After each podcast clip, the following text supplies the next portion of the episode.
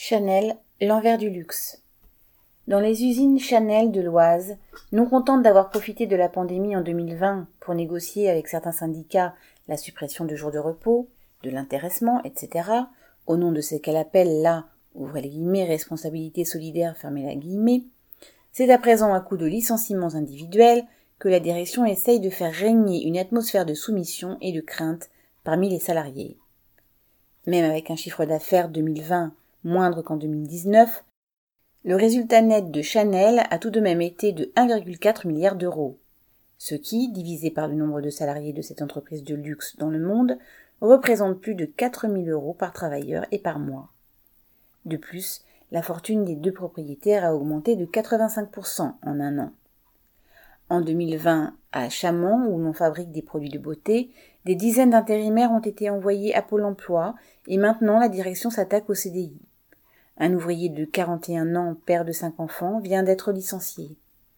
La direction lui reproche d'avoir répondu à un appel téléphonique ainsi qu'une altercation avec une collègue. Dans l'usine, tout le monde a compris que ces motifs sont bidons.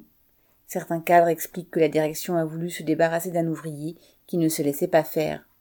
Voilà qui démasque aux yeux de bien des ouvriers le mythe selon lequel Chanel serait une grande famille regroupant travailleurs et patrons. À quelques kilomètres de là, à Verneuil en Halat, où l'on fabrique des sacs, c'est une ouvrière de 58 ans, travaillant depuis des années dans les ateliers, qui vient d'être congédiée pour une prétendue insuffisance professionnelle, alors qu'elle venait de faire remonter des faits de harcèlement à son encontre. Elle a été piégée par un système vicieux.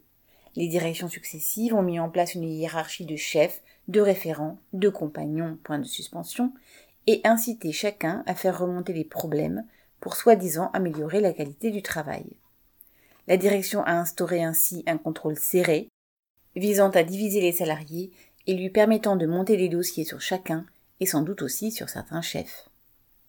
La crise économique et la concurrence décuplent l'appétit financier des propriétaires, qui comptent sur la peur du chômage pour augmenter l'exploitation et licencier sans provoquer de réaction. Mais les discussions entre travailleurs sur ces derniers licenciements se multiplient et peuvent accélérer une prise de conscience. Les calculs de la direction pourraient être déjoués, car le mythe d'une, ouvrez les guillemets, entreprise qui fait du social, fermez les guillemets, commence à se fissurer. Correspondant Hello.